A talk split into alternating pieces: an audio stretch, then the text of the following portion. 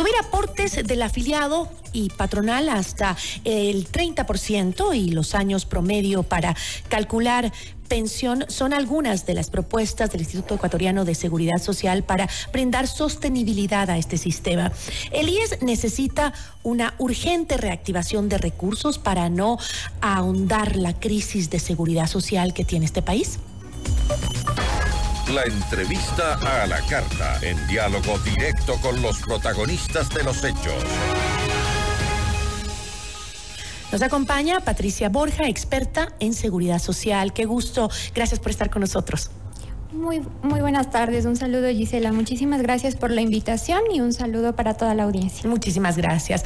Eh, analicemos un poco este tema y lo que planteó Eduardo Peña, presidente eh, del, del, IES. Él anunció eh, que en un nuevo proyecto de ley se presentará este mismo año a la Asamblea Nacional y se espera tomar medidas para hacer sostenible al sistema de pensiones y al de salud. Entre las dos medidas mencionadas, que son parte de una propuesta más amplia y compleja, dijo que se busca incrementar los años de promedio para el cálculo de la pensión y por otro lado incrementar también el porcentaje de los aportes. Ahora bien, este se había anunciado ya antes que el IES iba a brindar mayor facilidades, por ejemplo, a la aportación voluntaria eh, por parte de los jóvenes, eh, pero si existe ya una crisis en aumento, este tipo de decisiones o anuncios no eh, desincentivan más aún a la ciudadanía y a los jóvenes a afiliarse al Seguro Social?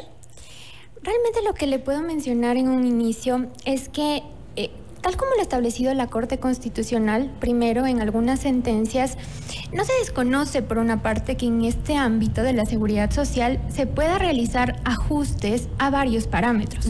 Uno de estos parámetros se refiere a los porcentajes o tasas de cotización y en general a las condiciones o requisitos de acceso a las distintas prestaciones. Pero no es menos cierto que la Corte Constitucional también ha fijado varios parámetros. ¿Para qué? Para evitar márgenes de arbitrariedad y posibles afectaciones al derecho a la seguridad social. Y en este caso, uno de estos parámetros, y que siempre lo insisto en, varios espacios, es que debe contar la institución y si de hecho se va a presentar un proyecto de ley en materia de seguridad social en la Asamblea Nacional, pues se debe contar con estudios actuariales actualizados y específicos. ¿Y usted considera que estas propuestas están o no están enmarcadas en, en esto? es lo que debería pasar, es el deber ser. Sin embargo, ayer en la entrevista que, que le realizaron en Teleamazonas al doctor Peña como presidente del Consejo Directivo del IES, solo señaló que es importante realizar un incremento de la aportación para garantizar la sostenibilidad de las jubilaciones. En otro espacio, más bien en una entrevista, eh, de, acuerdo a lo que le revisaba, se mencionaba que este porcentaje de incremento que decía que, no que debería ser de por lo menos al 30%, es decir, pasar del 20.6% al 30%, pues también serviría para el fondo de salud. Pero no se conoce qué porcentaje será, sería destinado al fondo de salud, qué porcentaje al fondo de pensiones y sobre todo, ¿cómo sería asumido este porcentaje de incremento? Porque hay que recordar que un porcentaje de ese 20.60% proviene del aporte personal y otro del aporte patronal como tal. Entonces, ¿quién va a asumir ese incremento? ¿El empleador? ¿El trabajador?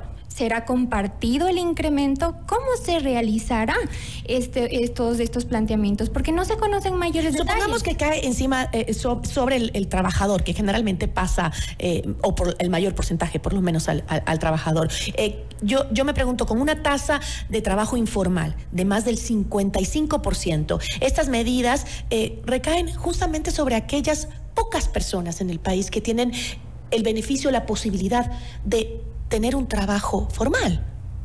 Y realmente en ese caso también es importante considerar otros parámetros que ha establecido la Corte Constitucional y me refiero específicamente a que las condiciones de acceso o las condiciones como tal para acceder, vuelvo y repito, a las prestaciones tienen que ser razonables. Tiene que fijarse un porcentaje de aportación que le permita eh, garantizar el derecho a la seguridad social en el momento en que cumpla las condiciones, pero que ese monto de descuento pues tampoco sea tan significativo como para que no pueda ejercer otros derechos. Y que se vea reflejado también en servicios buenos. Además de eso, ese es otro ámbito. Yo lo mencionaba en alguna ocasión que mientras una casa, equiparándolo de esta manera, no esté en orden, así ingresen más y más recursos con mayor afluencia, pues no se, solventará el problema. Porque lo que señalaba el doctor Peña es que la única solución para solventar como tal, lo repito de esta manera, para dar una salida a la situación del fondo de pensiones del IES es incrementar el aporte. Pero yo me permito recordar, y ya va a ser un año desde que pasó esta situación, y eh, hace un año casi en las oficinas del IES en Guayaquil, se produjo un allanamiento realizado por la Fiscalía. ¿Por qué?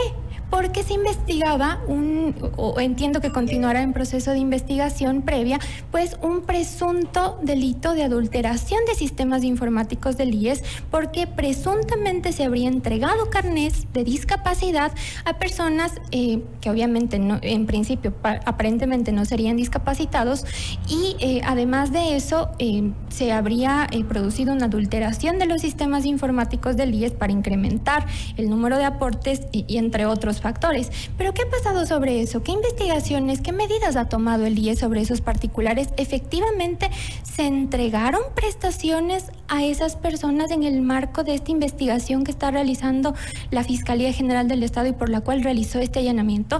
De igual forma, hay, otras, hay otros aspectos y es que, por ejemplo, hay varios informes de la Contraloría General del Estado que han determinado que se han entregado prestaciones por parte del Fondo de Pensiones del IES a personas que no cumplían con los requisitos para recibir esas prestaciones. ¿Qué ha pasado con esos procesos? ¿Qué medidas ha tomado el IES? Y además en un estudio técnico, como usted dice, pues este, difícil saber si es que lo que hace falta realmente es plata o es que se limpie al IES de corrupción para que nos alcance la plata.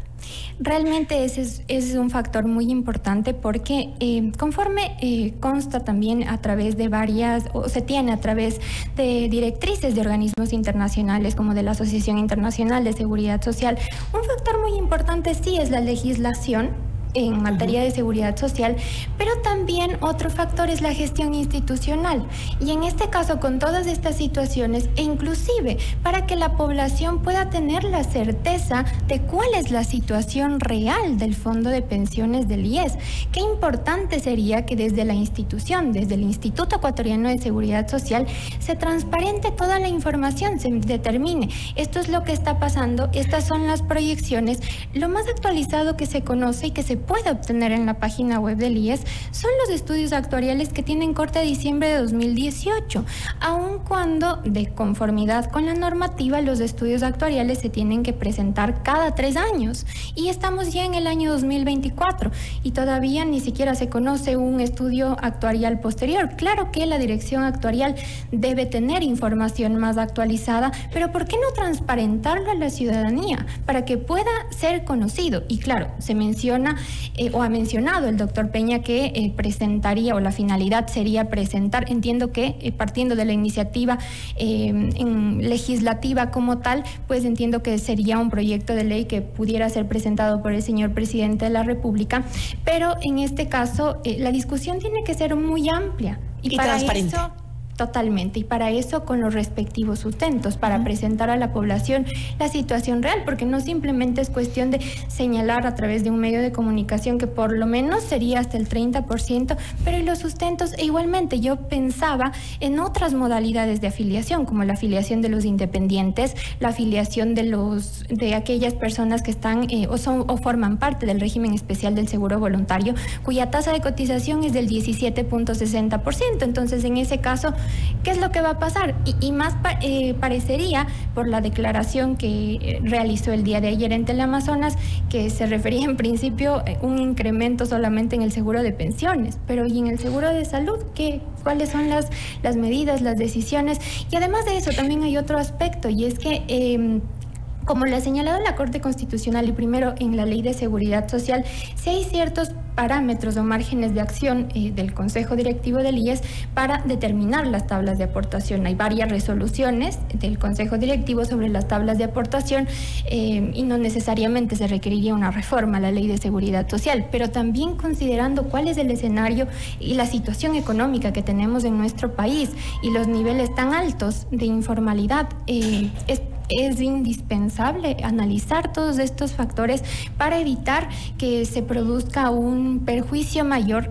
Y, en este ámbito de contrataciones eh, eh, o contradicciones, mejor dicho, Gisela, eh, yo escuchaba con mucha preocupación que el doctor Peña a pesar de que señala que se debería incrementar el aporte como única solución, por otro lado está planteando un proyecto de afiliación sub-24 por 50 dólares o 50.60 que he señalado en otros espacios. Es decir, prácticamente 30 dólares menos de la aportación mínima de los afiliados. No se conoce, en principio señaló que era una afiliación voluntaria o sería una afiliación voluntaria, luego parece como independiente, pero no hay certeza. Ahora, eh, analicemos un poco este eh, problema eh, incluso más estructural que tiene el IES, que es el, el, que según los últimos datos del, del, INEC, la población ecuatoriana está envejeciendo a ritmo más acelerado. Em, y esto pues va a generar problemas, eh, pasando de ser de una población mayoritariamente joven a una eh, con altos índices de vejez para el 2030 y aún mucho más para el 2050. Esto sumado que, a, que los jóvenes son quienes eh, recaen, como decíamos, en el trabajo informal. ¿Qué, ¿Quién va a sustentar la jubilación de las próximas generaciones? Por eso, bueno, primero me permito mencionar que ha habido algunas observaciones o alertas respecto de los resultados del censo. Realizado por el Instituto Nacional de Estadísticas y Censos. Entonces, eh, en cuanto a la calidad de la información, sería muy importante revisar y considerar este particular. Claro que también el IES tiene la responsabilidad de llevar información sobre todos estos temas, pero es una realidad a la que se enfrentan los fondos de pensiones como el nuestro, que es aplicable al IES, eh, debido a que eh, tiene un modelo de reparto por el cual, como usted lo señalaba, los afiliados activos financiamos con nuestros aportes aquellos que ya son jubilados. Aquí me parecería interesante y como eh, ha sido planteado en, varios espacios, inclusive por la comisión interdisciplinaria que creó el anterior gobierno del, del expresidente Guillermo Lazo, optar por esquemas eh, multipilar Obviamente no se puede prescindir de la solidaridad intergeneracional porque es un principio reconocido por nuestra Constitución, pero sí se podría eh, implementar o plantear esquemas que pudieran resultar un poco atractivos para eh, los jóvenes, sobre todo para ¿Cómo fomentar este ahorro. Por ejemplo, una de las figuras que están previstas actualmente en el Código del Trabajo se relaciona con la jubilación patronal. La jubilación patronal ahora mismo genera muchos inconvenientes porque no se brinda un tratamiento igualitario o, de la misma forma a todos los trabajadores porque simplemente pueden acceder quienes hayan trabajado por 25 años o más para un mismo empleador, sea de forma continua o interrumpida. Hay una proporcional, una jubilación proporcional, 20 eh, años y, menos de, de, 25 siempre que haya existido un despido. Pero en general eh, se produce un desincentivo cuando ya llegan a los 19 años por la carga que representa.